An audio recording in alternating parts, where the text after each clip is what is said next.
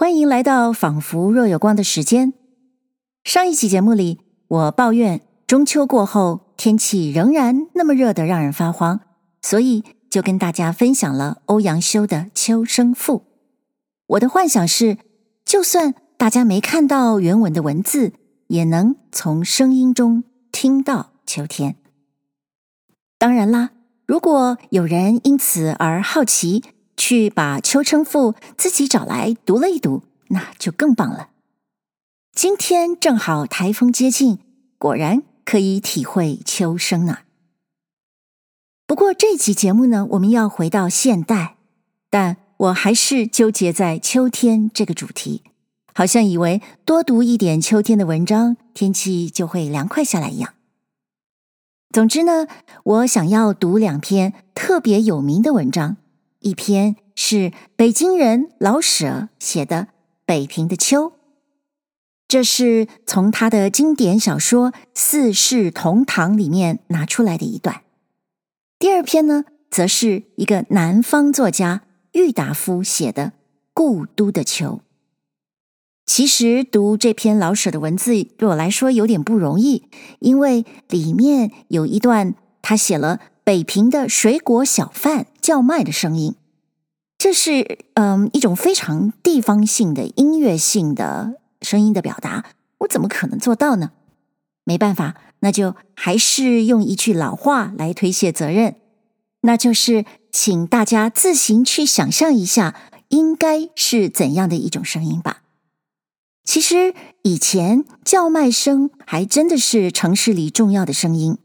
如果你是城市人，又小小的有那么一点年纪，或许你还记得叫卖冰淇淋的声音，叫卖豆花的声音，叫卖肉粽的声音，还是叫你去修理纱门纱窗的声音呢？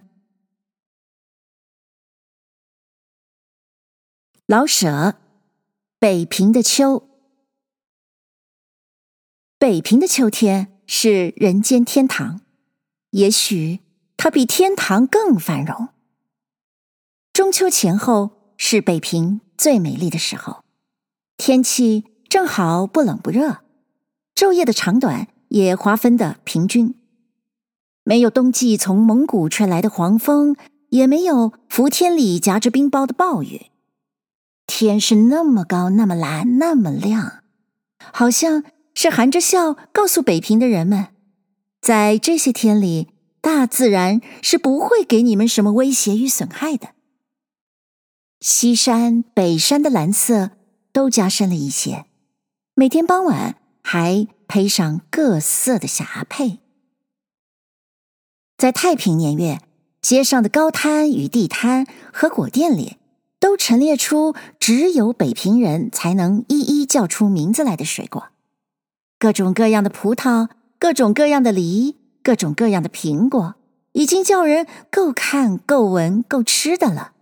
偏偏又加上那些又好看、好闻、好吃的北平特有的葫芦形的大枣，清香甜脆的小白梨，像花红那样大的白海棠，还有只供闻香的海棠木瓜，与通体有金心的香槟子。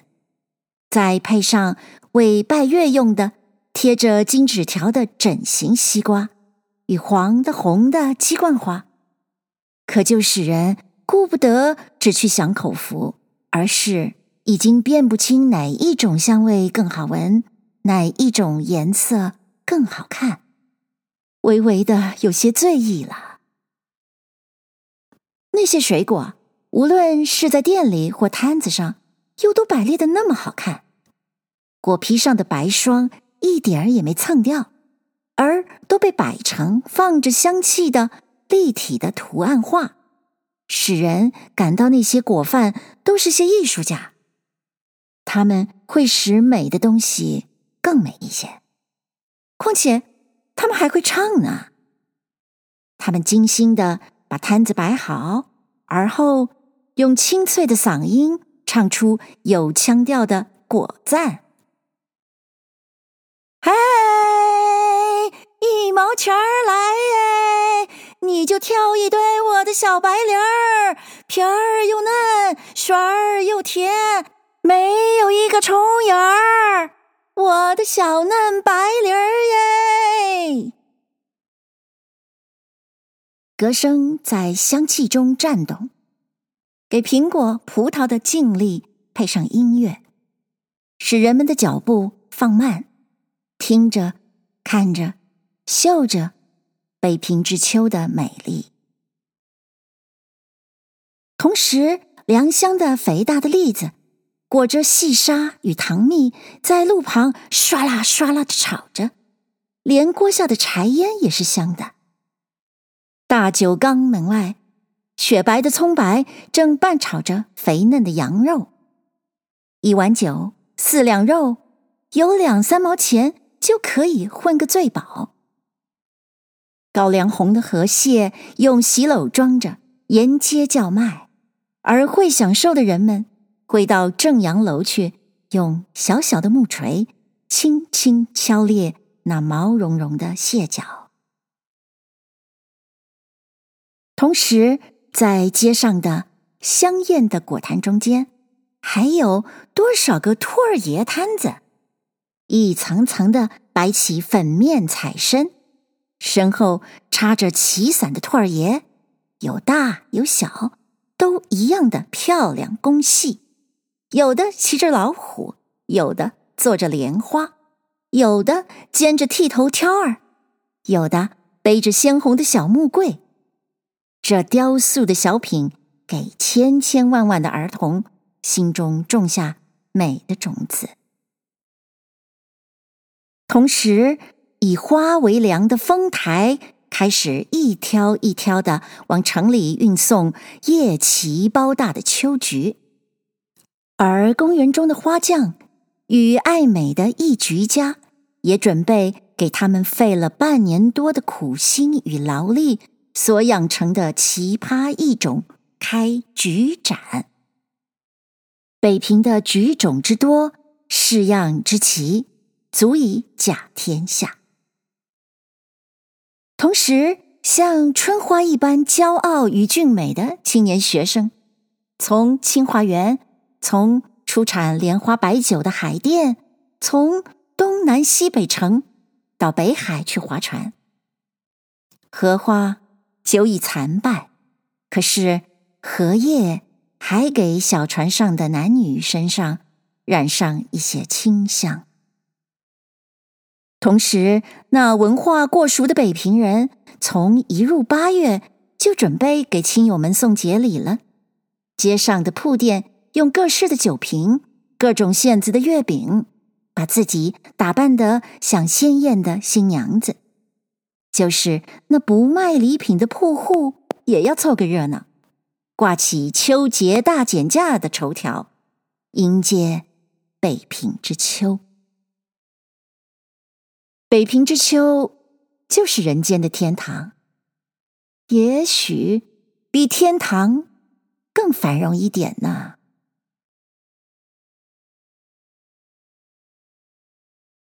郁达夫，故都的秋，秋天，无论在什么地方的秋天，总是好的。可是啊。北国的秋却特别的来得清，来得静，来得悲凉。我的不远千里要从杭州赶上青岛，更要从青岛赶上北平来的理由，也不过想饱尝一尝这秋，这故都的秋味。江南。秋当然也是有的，但草木凋得慢，空气来得润，天的颜色显得淡，并且又时常多雨而少风。一个人夹在苏州、上海、杭州或厦门、香港、广州的市民中间，浑浑沌沌的过去，只能感到一点点清凉。秋的味，秋的色，秋的意境与姿态，总看不饱，尝不透，赏玩不到十足。秋，并不是名花，也并不是美酒，那一种半开半醉的状态，在领略秋的过程上是不合适的。不逢北国之秋已将近十余年了。在南方，每年到了秋天，总要想起陶然亭的芦花，钓鱼台的柳影，西山的重唱，玉泉的夜月，潭柘寺的钟声。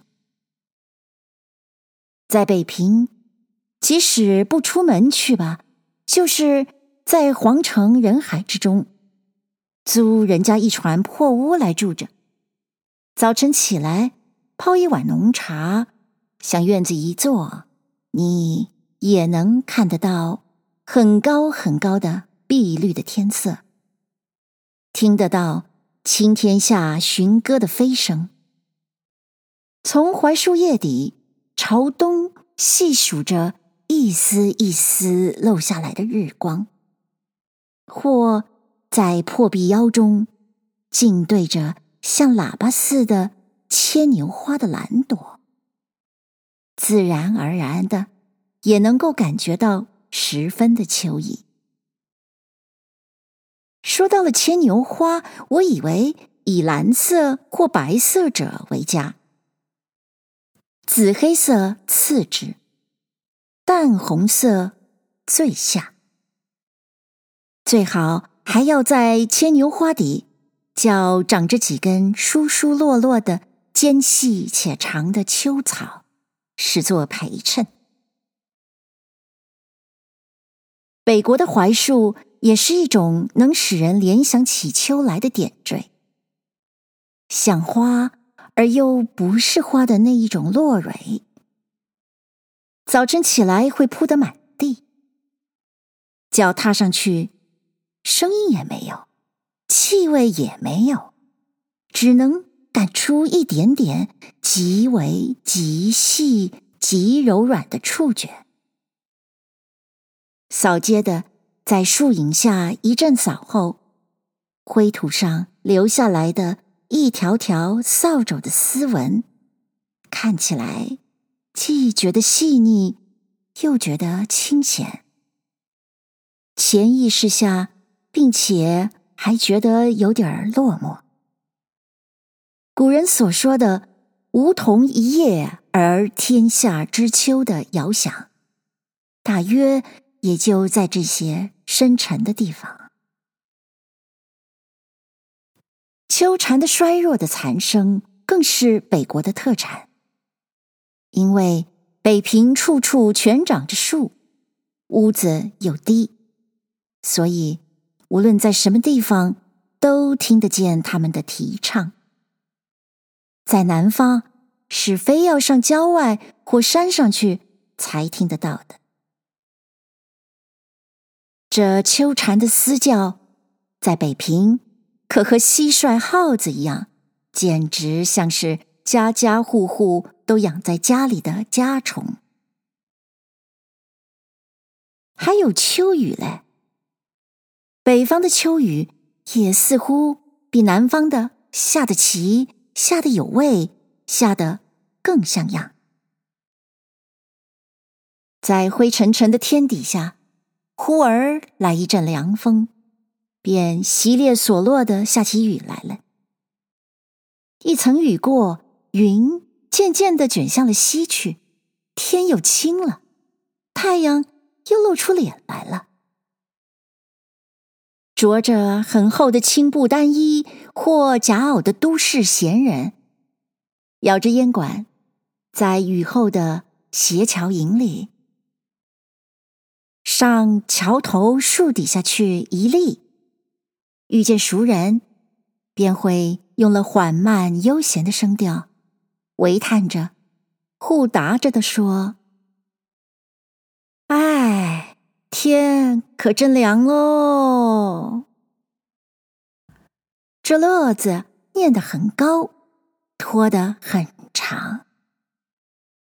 可不是嘛，一阵秋雨一阵凉啦。北方人念“阵”字，总老像是“层”字，平平仄仄起来。这念错的奇韵，倒来得正好。北方的果树到秋来也是一种奇景。第一是枣子树，屋角、墙头、茅房边上、灶房门口，它都会一株株的长大起来。像橄榄又像鸽蛋似的这枣子坑儿，在小椭圆形的细叶中间，显出淡绿为黄的颜色的时候，正是。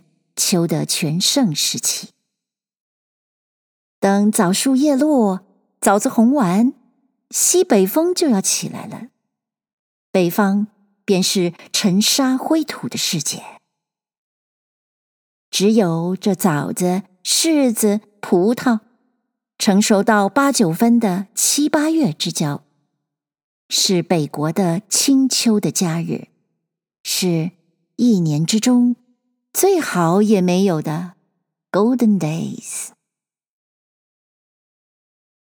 有些批评家说，中国的文人学士，尤其是诗人，都带着很浓厚的颓废色彩，所以中国的诗文里颂赞秋的文字特别的多。但外国的诗人又何尝不然？我虽则外国诗文念得不多。也不想开出账来做一篇秋的诗歌散文抄，但你若去一番英德法意等诗人的集子，或各国的诗文的 anthology 来，总能够看到许多关于秋的歌颂与悲题。各著名的大诗人的长篇田园诗或四季诗里，也总以关于秋的部分。写的最出色而最有味，足见有感觉的动物，有情趣的人类，对于秋，总是一样的，能特别引起深沉、悠远、严厉、萧索的感触来的。不单是诗人，就是被关闭在牢狱里的囚犯。到了秋天，我想也一定会感到一种不能自已的深情。秋之于人，何尝有国别，更何尝有人种阶级的区别呢？不过，在中国文字里有一个“秋逝”的成语，读本里。又有着很普遍的欧阳子的《秋声》与苏东坡的《赤壁赋》等，就觉得中国的文人与秋的关系特别深了。可是这秋的深味，尤其是中国的秋的深味，非要在北方才感受得到底。南国之秋当然是也有它的特异的地方的，比如二十四桥的明月、钱塘江的秋潮、普陀山的凉雾、荔枝湾的残荷等等。可是色彩不浓，回味不永。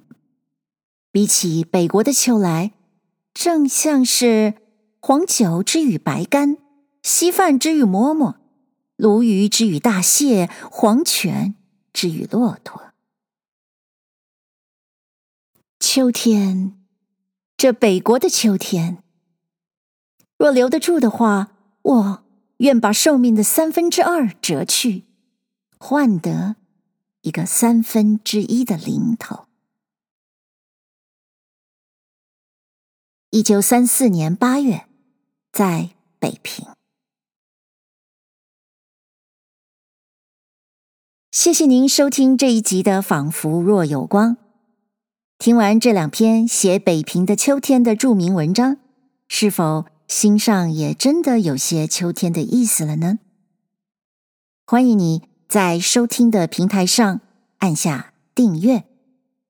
那么，我们下一集《仿佛若有光的时间》再会喽。